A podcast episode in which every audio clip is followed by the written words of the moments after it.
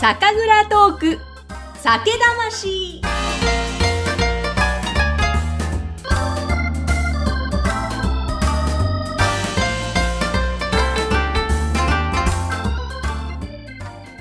こんにちは。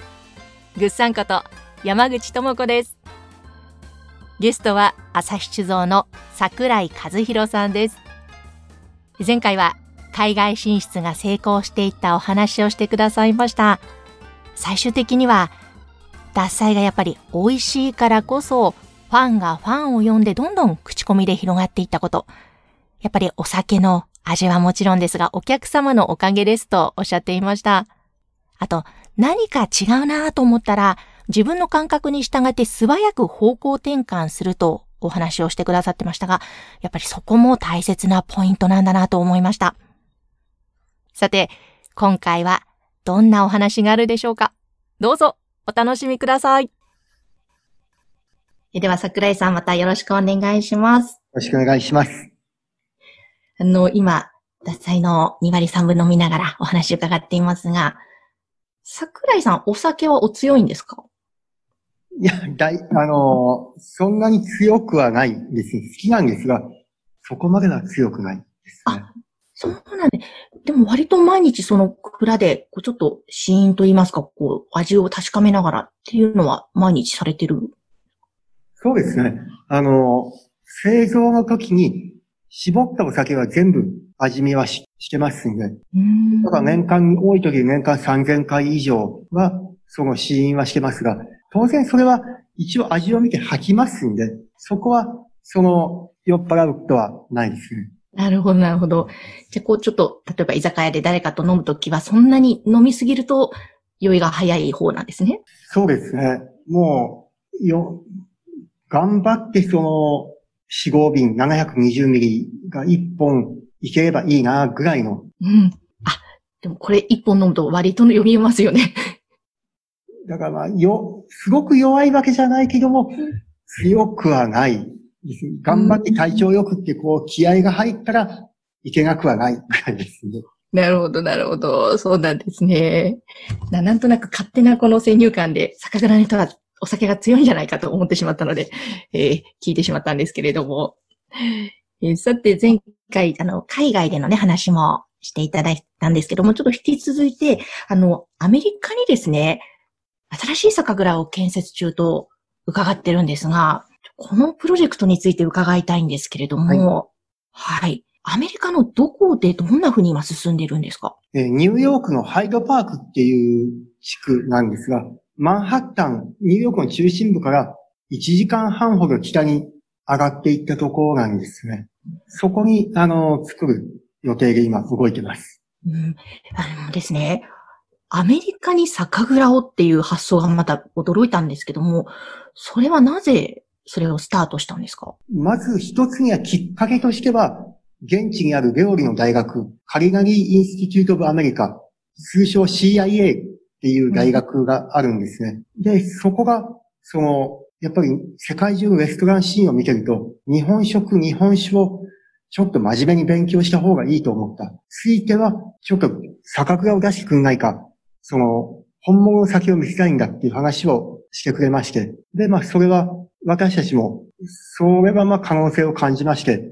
で、一緒にやることになったんですね。で、まあ、やっぱりそこは料理大学ですんで、その、料理人さんだけじゃなく、レストランの経営者とか料理研究家になるとか、ソムリエとか、そういう食材関係のそういう会社に入りますみたいな人が、こう、世界中から集まってくるんですね。で、そうなると、そこから始まって世界中にこう、情報が出ていく。で、まだあの、日本酒ブームって海外で言いま、よく海外日本酒ブームって言いますが、まだまだなんですね。まだまだそれは日本食のお店で日本酒をちょっとこう、エキゾチックなものとして飲んでもらえるという状況ですんで、そこを変えなきゃいけないと思ってましたんで、その辺の情報は、その CIA を通じて世界中にこう出していける世界の食文化を変えていくきっかけは、そこで作れるんじゃないかなと思いまして、そこが、そのニューヨークの酒蔵の一番最初の、その、作ろうと思ったきっかけ、背景ですね。ちょっとそれは楽しみ。なんか聞いてるだけでワクワクしてしまうんですけど、ただその、あの、お米とかお水とか、蔵人さんはどうするんだろうって思ってしまったんですが。あの、米はまず、日本からも送るんですが、アメリカのアーカンソー州の方で、ちょっと山田式をこうやってもいいよ。私たちと一緒に取り組んでもいいよという農家さんが見つかったんですね。だからそこと日本からの山田式両方使いながら、こう使い分けてやっていくことになりますね。うわなんかちょっと斬新ですね。アメリカで育った山田錦と日本で育った山田錦と合わせて。はい、いや、本当はあの、アメリカ100%がいいなと思うんですが、ただ、どうしてもまだ作り始めたばっかりで山田錦っていう大変なお米をそうそう簡単にできるとは思ってないんで、まあ、日本とこう両方使い分けるというのを考えてます。で、ああの、お水は現地のそのお水ですね。ちょうどそのハイドパークっていう地域がニューヨークのマンハッタンに水を供給するその水道のまあ元になるようなエリアでもあるんですね。だからその辺から来たお水っていうのは非常にやっぱりいいんですね。だからそれはそのお水を使って作る予定ですね。へすごい。あの、蔵人さんはアメリカ人が入ったりとかいうこともあるわけですかね？将来的にはあると思うんですが、特に一番最初は、これは、あの、ゼロから、ある意味じゃあ、いい酒を作る、基礎を作るわけですから、もう生え抜きのメンバーじゃなきゃダメと思ってますんで、日本の、じゃあ、今工場長をやっていたりとか、いろんな部門の、こう、まあ、あの、スペシャリストのようなもの。で、もう一つは、うちの会長も1年間という期限限定ですが、現地に行って酒を作る予定です。それは心強いと言いますか？もう、あの、脱菜より、アメリカの脱菜は日本の脱菜よりうまいものを作るっていうのが目的になってますんで、そうなると、やっぱりそこの基礎を作るには、その、生半可な人間じゃ困るというのはありますし、特にもう酒蔵が一番小さな状況から酒を作ってきた、何でもあり、いろいろ試せる人間となると、その、うちの今の会長か、今の製造部長しかいないわけなんですね。さすがに製造部長をこう、向こうに持っていくっていうのは、私たちもじゃあ日本の側がありますんで、日本は当然アメリカの脱菜なんかこう足元に及ばないような美味しい酒を作んなきゃいけないわけですから、そこの人をこう引っ張るっていうのはちょっときついわけなんですね。ですんでまあ、その会長以下、そのまあ、生え抜きたちを送り込むというふうになってます。楽しみですね。この日本で生まれる脱菜とアメリカで生まれる脱菜と、またこれいい感じで刺激し合って、さらに美味しいものができそうですね。そうなんですよ。そこを刺激し合うし、なおかつ同じ会社ではありますんで、ライバルなんですが情報交換できる。だから2倍成功とか2倍失敗できる。2倍実験できるっていうのは、めちゃくちゃこう、意味がある。で、私たちも楽しみですね。本当ですね。なんかまた、さらにその日本酒業界にも新しい風が吹いてきそうな予感がしますけどね。そうですね。変化のきっかけにはどうなるかわかんないですが、なると思います。はい、今のコロナでね、アメリカも大変なので、酒蔵の状況も大変だと思うんですが、いつぐらいに、こう、建設終わってスタートみたいになるんですか？やっぱりコロナの影響でだいぶ遅くなってますんで、うん、あの、来年の冬から再来年の春ぐらいに、やっぱり半年から一年は伸びそうですね。うん、そうですよね。その本当にコロナというもう思いもしなかった状況になっていて、まあ3月、4月、5月といかがですか？朝日酒造さんもだいぶいろんな影響があると思うんですが。いやー、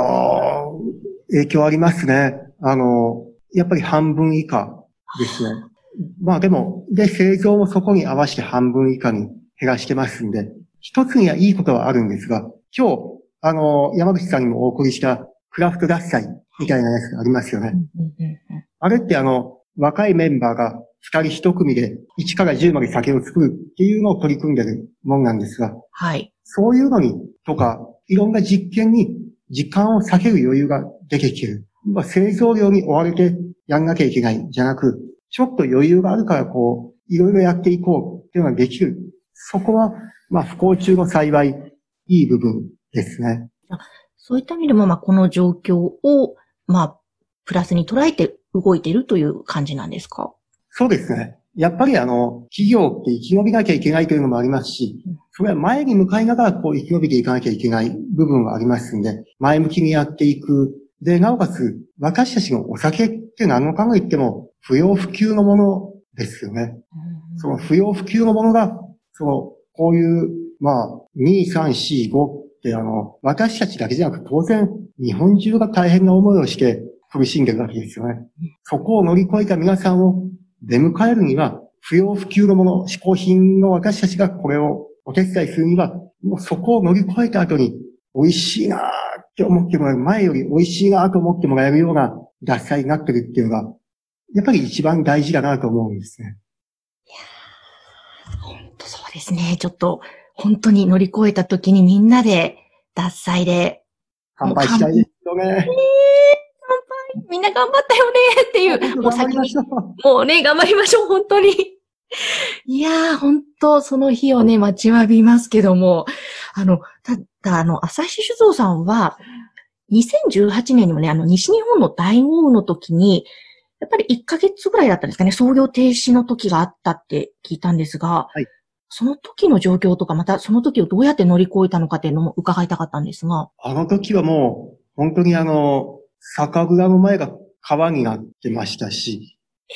もう、あの、もう、もうぐちゃぐちゃのドロンドロン。で、いろんなものが、まあ、電気も溜まってましたんで、うん、おかげさまで製造設備自体は2階から上にありましたんで、浸水被害はないんですが、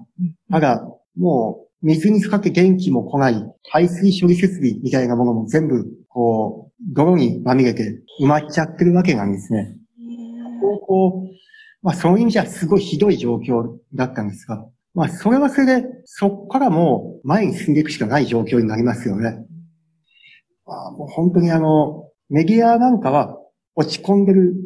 朝日室を、どんどん、どん底の朝日室を取りたいっていう感じで、こう、結構、その取材にいらっしゃるんですね。そうは言っても、もう落ち込みましたよね、とか、こう、もうへこ、まあ、立ち寄れないと思ってるみたいなのを取りたいっていう、まあ、その辺も、なんとなく、やっぱり私たちのこう、ファイトに火がつくきっかけになりましたし、おかげさまであの、世界中の人が心配してくれるわけなんですね。うんうん、で、まあ、そんなのもあったんで、もうとにかくもう、うちの会社のメンバーにはもう、こんなひどい状況だけど、もう汚れたものは洗えばいいし、もう汚いものはきれいにすればいいし、もうとにかく、こう、こっから始めてどんどん前向きに行こうぜっていう話をさせてもらって、で、やっぱり皆が本当にそこに向けて頑張ってくれまして、まあ私の父の会長なんかは日本最速の復興を果たすとかずっと言ってましたが、本当にそれが、こう、ある意味言葉通りに、もう3日目か4日目には自分たちがどうにかなって、近所の小学校とか、近所の人の部屋のこの泥をかき出すのお手伝いに行ける状況まで行けましたんで、そういう意味じゃ、やっぱり、あの、前向きに進めた。で、やっぱり良かった部分は、そういう状況を乗り越えましたんで、うん、みんな、なんかこう、どん底になっても、どうにかなるんだと、なんとかやっていけるんだということもできましたし、まあそこでも製造上では、その発酵中のお酒が、やっぱりあの、その発酵中の部屋っていうのは気温をずっと一定に、年間通して7度に設定して、その中で微妙な酵母の発酵熱を活かして、0.1度刻みで上げ下げをしているっていうような状況のものが、まあ、ポーンと3度4度上がっちゃった。まあ、何十倍もの熱のストレスがこう発酵中の酒に加わって、やっぱり普段の状況じゃなくなったわけなんですね。そこをリカバリーするとか、何やったらいいんだとか、いろんな実験とか、普段じゃできないこう失敗からのリカバリーができるわけですよね。そこってまあノウハウとしてはすごく大きかった。結果的には苦しい部分もありましたが、前に進んできましたし、本当にお客さんにそこは応援してもらった、助けてもらった。まあ、こう乗り越えたからこそそこが実験になったとか、前向きに進めたって言えるんであって、そこの原動力となる、そのお客様からのパワーがあったのは、まあ幸せなことですよね。本当に一貫してそのお客様とか人をその、ダサいのファンの方にも支えられたっていうお話何回も出てきましたけど、それぐらいそういうやっぱり逆境の状況の中だから、こう、新しい取り組みだったり、実験だったり、新しい発想の転換だったりっていうのを、やっぱりそういうのを、朝日酒造さん、ダサイさんって積み重ねて、これだけ広がって大きくなってるっていう感じがあるなと思ったんですかそうですね。あの、めちゃくちゃこう失敗とか、こう、ポカとかミスをやってますんで、その辺のリカバリーをするっていうのに、こう、習熟してきた。で、そのリカバリーすると自体を、まあ、あの、悪いものと思ってないっていうのも変ですが、それはそれでこう、いい経験になったという成功体験もす積んでるわけですから、その意味じゃすごくいい状況にありますよね。まあ逆境があっても、まあどうにかなると思える、そのポジティブな状況を持ってるっていうことですからね。でも本当にこう、あれですかね、まあ今コロナでいろいろ落ち込んでる方も多いとは思うんですけども、こう、なんだろうな、怖いなとか、もういろんな不安がある中でも、大丈夫だよっていう、なんかちょっとそんなメッセージにも、ダサイさんのいろんなこれまでの経験ってなるなぁなんて思ったんですよね。あの、本当にあの、大変な状況ですが、もう、やっぱりこう、一人一人が乗り越えながら、こう、立ち上がったら横の人を起こして、とか手をつないで前に進んでいけば、これは乗り越えていけるものというのは、わ、分かっていけると変ですが、そう信じてますんで、それは、まあもう、そこはもう全人類で、人間みんなで、こう、どうにか立ち向かっていくしかない。みんなで本当に頑張っていって、その先になんかこう楽しいこととか、素晴らしい人生が待ってると、私たちは絶対にそう確信してますので、うん、待ってみんなで行きましょうよとしか、ちょっと言いようがないのがあれなんですが。いや、でも本当にその確信してるっておっしゃってましたけど、さっきもあの、お父様がもう、その、大豪雨の時に、もう、一番に復興するクランにするみたいな、もう先にこうするっていう、なんかもう、ドンっていう、なんて言うんでしょう、もう、あらかじめ、それを予測すると言いますか、そういうつもりになるというか、その決断でありますかね。なんか、やっぱりそれもすごいなと思ったんですよ。それも大切なんじゃないかなというふうに思いましたね。そうですね。やっぱりあの、未来があると思った方が人は進めますし、もうどこまで行っても変わんないと思うと、やっぱり進む力が出ないですよね。やっぱりそういう意味じゃ、こう行こう、ドンというのは大切だと思いますね。そうですね。本当そこにフォーカスするっていうのがすごい大切ですね。あの、じゃあちょっとですね、ぜひ、桜井さんのこれからの夢、いろいろとあると思うんですが、今どんな夢を、ダサイさん、また桜井さん描いていらっしゃるんですか？あの、例えば、海外に行きますよね。で、海外に行って、フラッと入った、ちょっと美味しそうな、現地のお店、日本食でも何でもない店、そこに入ったら、隣のカップルが、こう、脱菜を飲んでる。ふと見たメニューにも載ってる。で、飲んだら、ちゃんと保存状態も良くって、